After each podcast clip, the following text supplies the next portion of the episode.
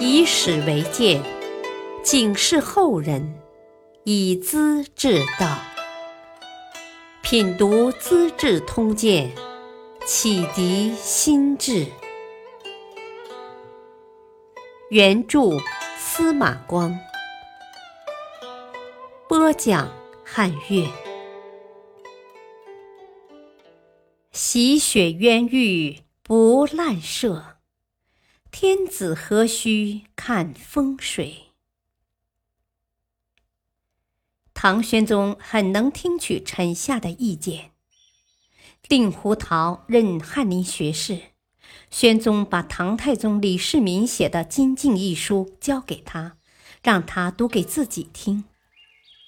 令狐桃读到这样两句：“治乱未尝不任不消。”治治未尝不任忠贤。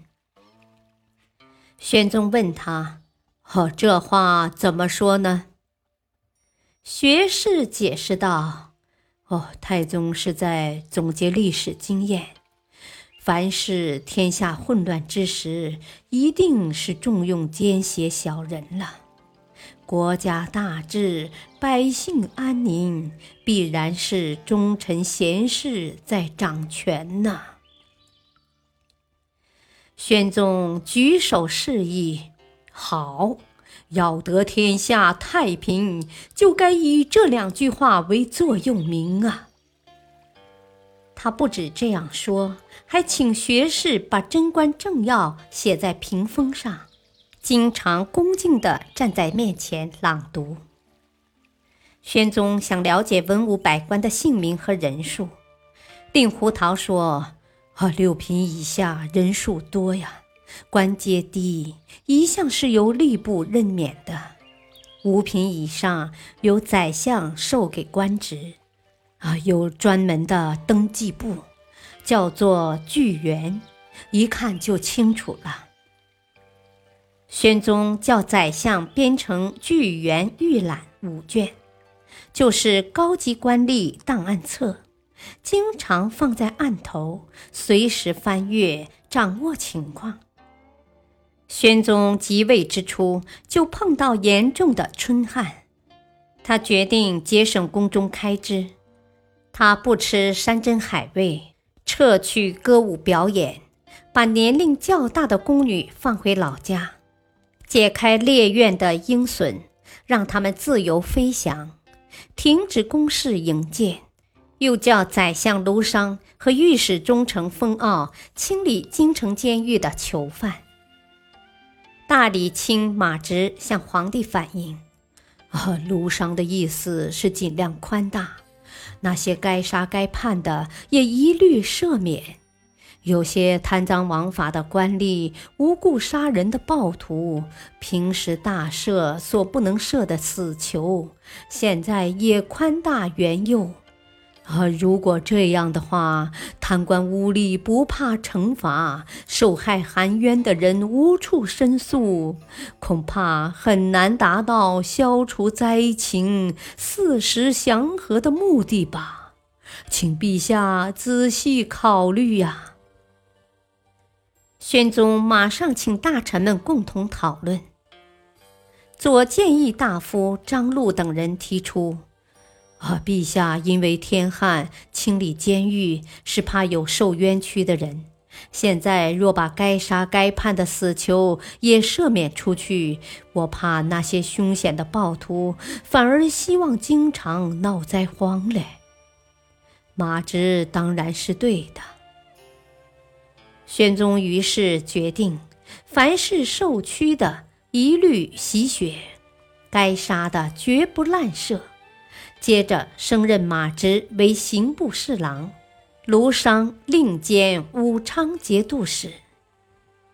左军中尉马元志在宣宗继位过程中起了倡导作用，地位很高，深受尊崇。马直想和他拉家族关系，巩固权势，两人称兄道弟。马元志竟把皇帝送给自己的一根宝带也赠给马直了。马直非常得意，一天，他把宝带系在腰里，上朝参见皇帝，被宣宗认出来了。当时问起来，马直不敢隐瞒，说出了原委。第二天，宣宗下诏罢免马直的宰辅职务，又把他的亲信属吏交给御史台审查，弄清马直和马元志互相结交的详情。宣宗认为，大臣间互相勾搭，只会走向牛李党争一类的歧途。这种风气必须及时杜绝，便将马直贬为常州刺史，对马元志也变得冷淡了。宣宗见到宪宗时代的公亲子孙，有种特殊的亲切之感，往往多加升任。刑部员外郎杜胜夜见，问及家世，原来是杜皇赏的儿子。杜皇赏是拥护宪宗以太子身份监国的元老重臣，当即把杜胜升为给事中。翰林学士裴审是裴度的儿子，宣宗听他讲学，当面升为学士承旨。宣宗曾和宰相们讨论元和年间谁是最好的地方官，周驰说。啊！我在江西做过事，听说观察使韦丹的功德非同寻常啊。他死去四十年了，老人还在回忆，儿童也在歌唱，好像韦丹活着一样啊。宣宗很受感动，叫使馆把杜牧撰写的《韦丹遗爱碑》收录上来，载入史册。又将韦丹的儿子韦胄举为御史。宣宗要给舅父郑光的田地免税，中书和门下两省的官员都上书反对。好，完税服役，天下都是一样的。陛下也曾多次发布文告，啊，要求百姓一律遵守，不能特殊啊。现在唯独优待正光，事情固然不大，可是对照法纪制度，却不是小事啊！宣宗看了奏章，立即批示：“我因正光是亲人，地位尊贵，想特别优容，免去租税，这个想法不周到。”皇家亲族之间的事，外人一般不愿说。诸位要不是格外关心爱护，能直言相见吗？遇事都能这样坦率，天下何愁不治呢？希望我们君臣之间始终如一，及时商量。大家的意见，我完全接受。宣宗对郑太后是极其恭谨的，因此尊宠舅父，又以为郑光当过几阵的节度使，经验丰富，常跟他谈及为政的道理和办法。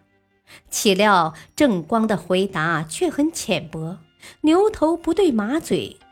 宣宗很惊讶，呵呵，原来此人这么粗俗啊！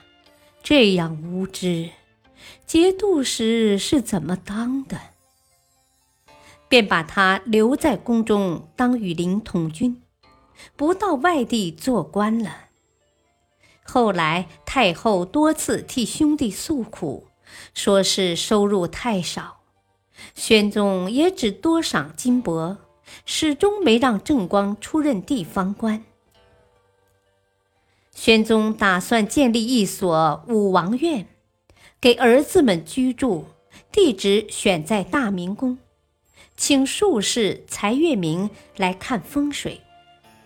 月明坦率地告诉皇帝：“呵，呃，市民百姓的家庭常常搬迁呐，有时从阴宅搬入阳宅，有时又从阳宅搬进阴宅呀。”注意生克，讲究时运，避祸消灾。有一套师徒承传的规则。如今陛下主宰天下，神灵都要保护的。阴阳五行的话头，不谈天子家的事情，何须要看风水呀？宣宗很高兴，赏赐几匹绢帛，打发回去了。不过，宣宗提倡佛教，地方上信佛的人越来越多。影响到国计民生，成为社会问题。进士孙桥上书说：“百姓男耕女织，不得温饱；僧尼们却穿戴整洁，饭食精细。粗略估算，十户农民养不活一个僧人呐。”武宗看不下去，强迫十七万和尚蓄发还俗。为一百七十万户农民解除了负担，得到休息。陛下反其道而行，重新修复庙宇，全国到处是斧头错字的响声，有这个必要吗？不久，中书和门下省又提出意见，说百姓都在为当僧尼而经营奔走。那些粗暴凶恶的坏人可能混进佛门了，必须严加控制。宣宗才要他们制定一套制度，做出规定，严格禁止私人剃度僧尼，缺额的补充必经中央祠部批准，发给度牒，这样才稍稍把佛风控制住。总体来说。宣宗很能听取臣民的合理建议，而不固执己见，政治比较清明。后世人尊称唐宣宗为小太宗。感谢收听，下期播讲维奥边际处分语，要向国舅动法律。敬请收听，再会。